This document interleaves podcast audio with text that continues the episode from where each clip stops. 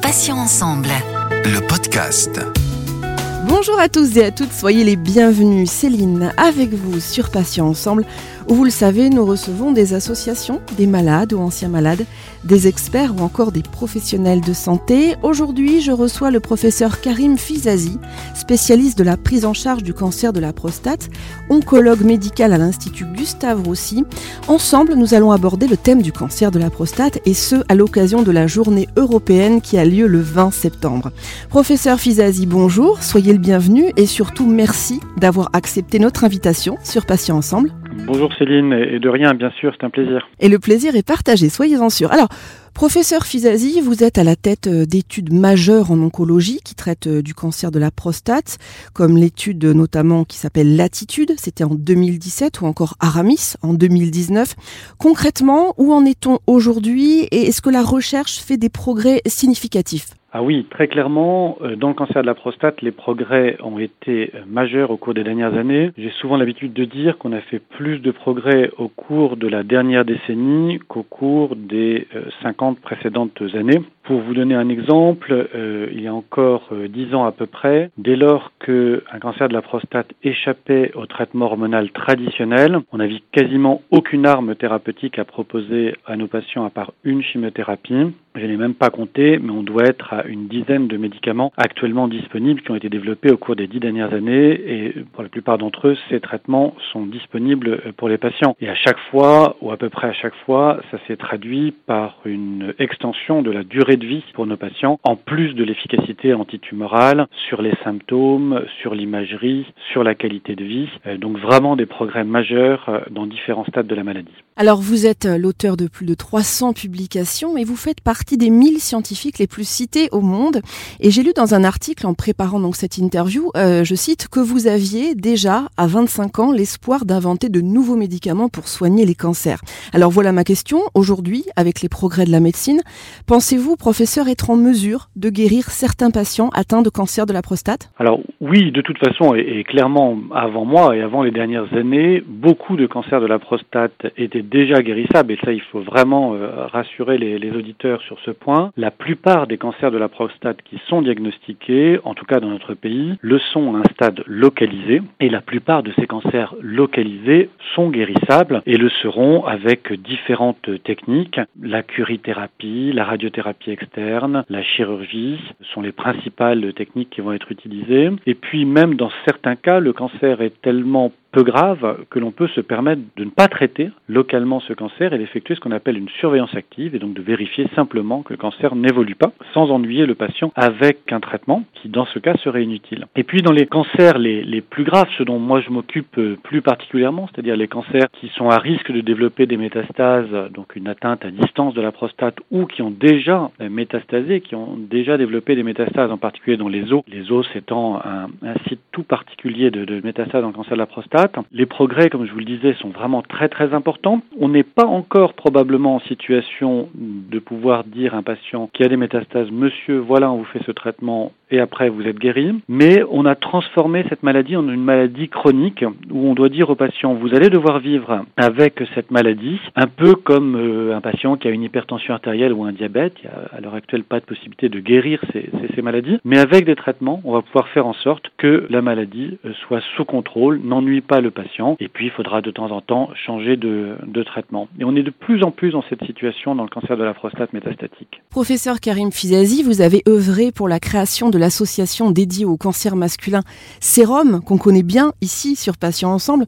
Euh, C'était important pour vous de pouvoir soutenir les patients via une association comme celle-ci? Ah oui, ça j'avoue que je suis très content de cela parce que je, je, voyais depuis des années des patients en consultation et euh, lorsque je, le, je, leur annonçais euh, soit le diagnostic, soit la prise en charge, etc., je voyais bien à quel point ces patients étaient perdus. Et on a beau, euh, nous, blouse blanche, passer du temps, essayer d'expliquer avec des mots les plus simples possibles la situation, le traitement, etc., eh bien, nous restons des blouses blanches. Et il est de toute façon très difficile d'intégrer autant d'informations, parfois compliquées, dans un moment qui est évidemment émotionnellement compliqué. Et je me disais, c'est vraiment trop bête que tous les les autres patients que j'ai vus parfois une heure avant, deux heures avant à ma consultation et qui eux ont connu euh, les, mêmes affres un an, deux ans, cinq ans, dix ans avant, qui vont bien, qui ont terminé leur traitement, etc., eh bien que ces patients ne puissent pas euh, parler avec leurs mots à des patients chez lesquels on vient de découvrir la maladie ou lesquels on explique un, un nouveau traitement. Et du coup, j'ai pu faire en sorte que des patients se rencontrent et que leurs familles se rencontrent. Et du coup, ils ont décidé de créer l'association Sérum, qui porte, donc comme vous le disiez Céline, sur les cancers masculins, le cancer de la prostate, mais également le cancer du testicule, qui touche les premiers cancers de, de l'homme jeune. Et j'ai vu à quel point cette association a pu aider des centaines de patients, en particulier en termes de discussion les uns avec les autres, des anciens patients soutenant euh, des patients plus nouveaux, entre guillemets. Et je vois à quel point ça peut aider les patients et, et faciliter la communication et l'information. Alors le 20 septembre, on l'a dit, c'est la journée européenne euh, contre le cancer de la prostate. En tant que thérapeute, quel sentiment vous inspire cette journée, professeur? Bah, Je crois que tout ce qui permet de lever les tabous et de permettre que l'on parle simplement, ouvertement euh, des cancers masculins, et évidemment je dirais la même chose des cancers féminins, est le, bienvenu. La différence est que concernant les cancers féminins, les choses ont déjà eu lieu, et c'est je trouve une très grande victoire d'abord et surtout des femmes, pour tout vous dire, des médias féminins également, et ce depuis probablement les années 70. Pour les cancers masculins, les choses ont été plus lentes, pour plein de raisons euh, culturelles, etc., etc. Et finalement, c'est surtout au cours des dix dernières années, ou peut-être quinze dernières années, que les choses ont réellement évolué et que les gens se sont mis à parler un peu plus ouvertement des cancers masculins, d'une part dans les médias, mais également euh, dans la vraie vie, dans la, dans, la vie quotidienne, qu'un homme atteint d'un cancer masculin ose en parler euh, à ses amis ou qui suspecte d'être atteint d'un problème puisse en parler. Et c'est vrai que ça touche des choses très intimes, euh, la sexualité, la puissance sexuelle, euh, la continence urinaire, pas obligatoirement des, des choses dont on est fier lorsque ça fonctionne pas très très bien. Et donc je trouve que tout ce qui permet de faciliter la parole est réellement euh, bien sûr le bienvenu. Ça permet probablement aussi à des hommes de consulter plus tôt et donc de peut-être de sauver leur vie. On entend beaucoup d'informations, parfois contradictoires. Pour rassurer nos auditeurs, vous nous en avez un petit peu parlé tout à l'heure, mais je vais insister sur ce point. Euh, si un cancer de la prostate est diagnostiqué précocement, on a vraiment toutes les chances de le soigner avec succès aujourd'hui, professeur Fizazi oui, c'est vrai. Lorsqu'un cancer de la prostate est diagnostiqué à un stade local, donc lorsque la tumeur n'est pas sortie de la prostate, les chances de succès sont énormes. Et en gros, on considère que euh, à peu près 90% des patients seront vivants 5 ans après, au moins. Donc on est dans des très bons chiffres qu'on aimerait à la limite euh, voir dans, plus souvent dans d'autres cancers. Donc oui, ça vaut vraiment la peine lorsqu'on a des symptômes, lorsque on se lève plus souvent la nuit, si on a des problèmes d'érection ou si le urinaire est, un petit peu plus compliqué, il faut surtout pas hésiter et aller voir son médecin traitant tout simplement, qui au besoin fera différents euh, examens ou référera le patient à un urologue et puis on verra bien s'il y a un problème ou s'il n'y en a pas. Mais oui, en cas de diagnostic à un stade localisé, les résultats sont excellents. Alors on va parler euh, d'ici quelques minutes donc des principaux symptômes qui doivent alerter. Avant cela, j'aimerais qu'on précise, le cancer de la prostate c'est un sujet euh, encore tabou pour beaucoup d'hommes et, et, on peut comprendre. Est-ce que le fait d'avoir un thérapeute masculin euh, en phase 2 facilite les consultations, professeur? Est-ce qu'ils se sentent globalement plus à l'aise pour parler de leur pathologie que face à une femme? Écoutez, j'ai du mal à répondre à cette question et je, je pense qu'il faudrait qu'on soit plusieurs à y répondre, y compris des, des collègues femmes. Je ne suis pas certain. Je pense que tout dépend vraiment du lien que l'on met en place avec le patient, du climat de confiance. J'ai tendance à vraiment essayer de mettre les patients le plus à l'aise possible, leur dire qu'ils peuvent me parler comme ils le souhaitent, avec leurs mots et de ce qu'ils veulent concernant en particulier le, leurs symptômes, et qu'on fera évidemment de notre mieux pour les aider concernant ces symptômes. En tant qu'homme moi-même, je peux imaginer ce qu'ils peuvent ressentir comme symptômes, mais bon, ces, ces symptômes sont peut-être pas si différents que cela euh, entre un homme et une femme, et de toute façon, on peut imaginer en tant que thérapeute, en tant que médecin, ce que l'autre peut ressentir, même si on ne peut pas le ressentir soi-même. Je vois aussi beaucoup de patients qui sont pris en charge par mes collègues femmes qui sont très contents de ça, qui ont un très bon lien de, de confiance avec elles et qui n'ont pas l'air de se plaindre du fait que ce soit des femmes et, et, à la limite je pourrais poser la même chose à des patientes femmes qui sont suivies par un gynécologue homme par exemple. Hein. Je, crois que c'est plus la qualité finalement du lien que l'on a avec son patient plus que notre sexe de thérapeute. Alors on l'a évoqué mais professeur Fizazi, pouvez-vous euh, rappeler si vous le voulez bien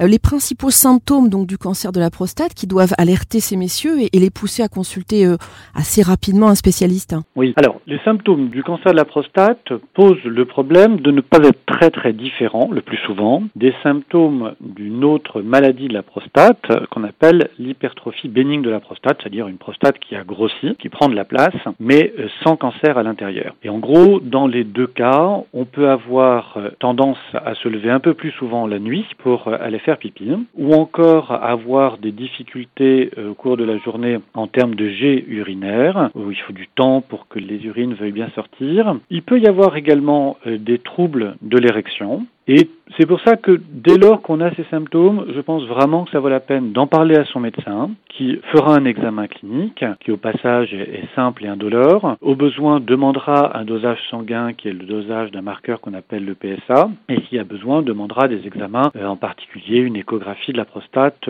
ou une IRM de la prostate. Et en général, avec l'ensemble de ces éléments, on va pouvoir orienter soit vers euh, une suspicion d'hypertrophie bénigne de la prostate, donc une maladie bénigne, va traiter au besoin pour soulager le patient, soit vers une suspicion de cancer. Et dans ce cas-là, on discutera la réalisation de biopsies de la prostate, donc de petits prélèvements sous anesthésie locale de la prostate pour savoir s'il y a des cellules cancéreuses à l'intérieur. Mais je crois que de manière générale, le message important aux patients, c'est si vous avez des symptômes, parlez-en tout simplement à votre généraliste et de manière ouverte.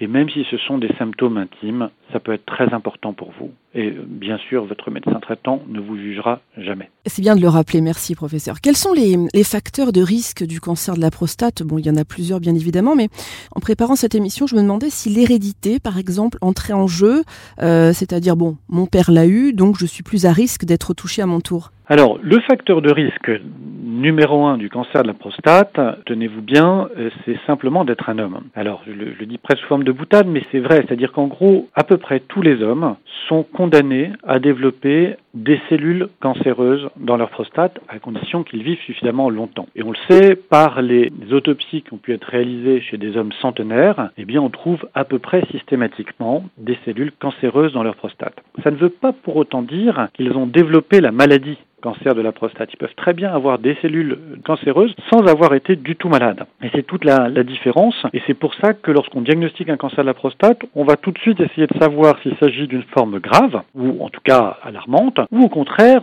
d'une tumeur finalement très peu agressive que l'on va pouvoir au besoin surveiller. Alors vous avez raison, il y a également euh, un facteur familial avec euh, certains gènes de prédisposition qui ont été identifiés et qui peuvent être altérés chez les malades, euh, en particulier un gène qu'on appelle BRCA2 et qui a tendance à augmenter le risque non seulement du cancer de la prostate mais également du cancer du sein ou du cancer de l'ovaire dans les familles chez lesquelles ce gène est altéré. Et du coup, lorsque on a une situation familiale de ce type, on propose aux patients sur une simple prise de sang de regarder s'il est porteur ou non de cette anomalie. Et si c'est le cas, ben, on propose également aux autres membres de la famille, indemnes de cancer, s'ils le souhaitent, de rechercher cette anomalie et s'ils en sont porteurs, de leur proposer une surveillance particulière pour détecter un cancer de la prostate, mais aussi un cancer du sein ou un cancer de l'ovaire précocement dans une situation qui sera guérissable. Donc ça, ce sont des choses qui sont très importantes et, de plus en plus, on a tendance à adresser nos patients en consultation d'oncogénétique euh, dans différentes situations familiale ou encore lorsque le cancer est, détecté euh, chez un sujet jeune ou à un stade agressif d'emblée métastatique, eh bien, on recherche ces altérations euh, génétiques. Ça peut être très très important pour les patients eux-mêmes, mais aussi pour les autres membres de la famille. Il y a un autre facteur de risque qui est important, qu'on ne comprend pas encore très très bien sur un plan biologique, c'est le fait d'avoir la peau noire. Il y a beaucoup plus de cancers chez les hommes de peau noire que chez les hommes de peau blanche ou chez les asiatiques. Une fois de plus, on ne connaît pas encore très très bien les raisons biologiques, mais c'est évidemment quelque chose d'important. Un des records euh, mondiaux nous concerne en France puisqu'il s'agit des Antilles françaises, un endroit dans le monde où un homme a une bonne chance de vivre longtemps parce qu'il a accès à euh, une médecine moderne, mais avec la peau noire et donc avec un risque de cancer de la prostate. Du coup, l'incidence dans les Antilles françaises est très très importante. On trouve également une incidence très importante chez les Noirs américains aux États-Unis. Donc ça pose aussi la question d'une surveillance particulière euh, chez euh, ces hommes, tout particulièrement bien sûr si euh, quelqu'un dans leur famille a eu un, tel cancer. Justement, j'aimerais qu'on parle un petit peu du dépistage. Alors, à partir de quel âge euh, peut-on demander à se faire dépister? Et surtout, est-ce que c'est vraiment utile comme pour le cancer du sein où on sait que c'est vraiment utile? Alors oui, vos questions sont particulièrement pertinentes parce qu'il s'agit d'un sujet compliqué. Vous avez raison, dans le cancer du sein ou encore le cancer du col de l'utérus, on a vraiment démontré l'intérêt d'un dépistage et d'un dépistage de masse, c'est-à-dire que toute femme entre tel et tel âge va bénéficier, indépendamment de ses symptômes, d'un euh, dépistage pour essayer de trouver un cancer et, on a montré qu'effectivement on sauvait des vies en le faisant. Dans le cancer de la prostate, le dépistage, donc une fois plus, il s'agit d'un vrai dépistage, donc quelqu'un qui n'a pas de symptômes hein, et non pas d'un diagnostic précoce chez quelqu'un qui aurait des symptômes. Donc un vrai dépistage chez quelqu'un d'asymptomatique passe à l'heure actuelle par le dosage du PSA, donc un dosage sérique, un dosage sanguin, et ce dépistage pose problème parce qu'il permet effectivement de trouver plus de cancer de la prostate que si on attendait l'apparition des symptômes, mais il va également imposer un diagnostic de cancer de la prostate à beaucoup d'hommes qui n'en auraient en fait jamais souffert, qui n'auraient jamais développé de symptômes. En fait, les fameux patients dont je vous parlais, qui développent des cellules cancéreuses dans leur prostate, mais sans développer de vrai cancer au sens d'une maladie, et sans bien sûr mourir de ce cancer s'ils vivent longtemps. C'est un petit peu tout le débat autour de ce dépistage, parce que d'un côté, on va trouver plus de cancers, donc on va sauver peut-être quelques vie, mais d'un autre côté, on va ennuyer beaucoup, beaucoup, beaucoup d'hommes avec un cancer dont ils n'auraient jamais entendu parler. Et du coup, à la fois psychologiquement, ils savent qu'ils ont un cancer. C'est évidemment jamais marrant d'apprendre qu'on a un cancer. Mais en plus, pour un certain nombre d'entre eux, ils vont avoir un traitement et ce traitement va leur imposer des effets secondaires, parfois en termes d'incontinence ou en termes euh, d'impuissance sexuelle, alors qu'ils n'en avaient absolument pas besoin. Donc c'est tout le débat à l'heure actuelle sur le dépistage euh, par le PSA, à tel point qu'actuellement, actuellement, aucun euh, système de santé au monde, donc aucun ministère de la Santé, ne recommande le dépistage de masse du cancer de la prostate par le PSA. Peut-être que la solution sera de proposer simplement un dosage vers la cinquantaine à un patient, un homme d'ailleurs qui n'est pas un patient, qui est un homme, et puis à partir de, ce dosage, séparer un petit peu la population en deux. En gros, les hommes qui ont un dosage très très bas ne vont jamais ou à peu près jamais développer un cancer de la prostate qui va les tuer. Et donc euh, ces patients-là ou ces hommes-là, bah, le mieux est probablement de ne pas les ennuyer avec en poursuivant un dépistage. Et puis chez les hommes qui ont un, dosage plutôt déjà un petit peu élevé à la cinquantaine, ou encore ceux qui ont une forme familiale, ou encore peut-être ceux qui ont la peau noire, bah là peut-être qu'il faut faire un dépistage systématique, donc répéter le dosage du PSA, peut-être euh, à l'avenir d'autres dosages ou d'autres techniques d'imagerie, de manière à pouvoir euh, sauver euh, des vies chez ces hommes qui sont un peu plus à risque. Et vous voyez, je mets tout cela au conditionnel parce que ça nécessite encore validation et j'espère qu'on va y parvenir dans les années qui viennent pour sortir un petit peu par le haut de ce débat portant sur le dépistage. Professeur, pour conclure cet entretien passionnant, y a-t-il certaines précautions à prendre pour prévenir le cancer de la prostate. Euh, quels seraient les principaux conseils que vous pourriez donner à nos auditeurs? Il n'y a pas de prévention réellement connue. Euh, on a des doutes concernant euh, l'alimentation, peut-être hein, une incidence plus importante dans les pays occidentaux où on a tendance à manger plus gras, plus sucré, etc., etc.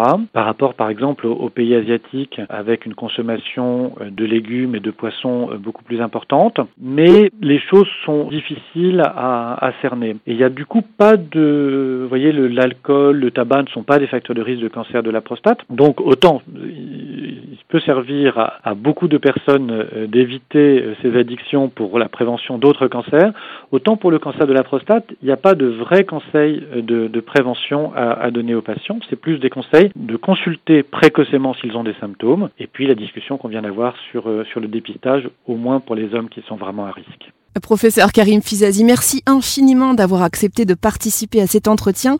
Je rappelle que vous êtes oncologue et spécialiste de la prise en charge du cancer de la prostate à l'Institut Gustave Roussy. Bonne journée, professeur, et à bientôt sur Patients Ensemble. Merci beaucoup, Céline, et très bonne journée à tous. Et merci à tous, chers auditeurs et auditrices, pour votre fidélité.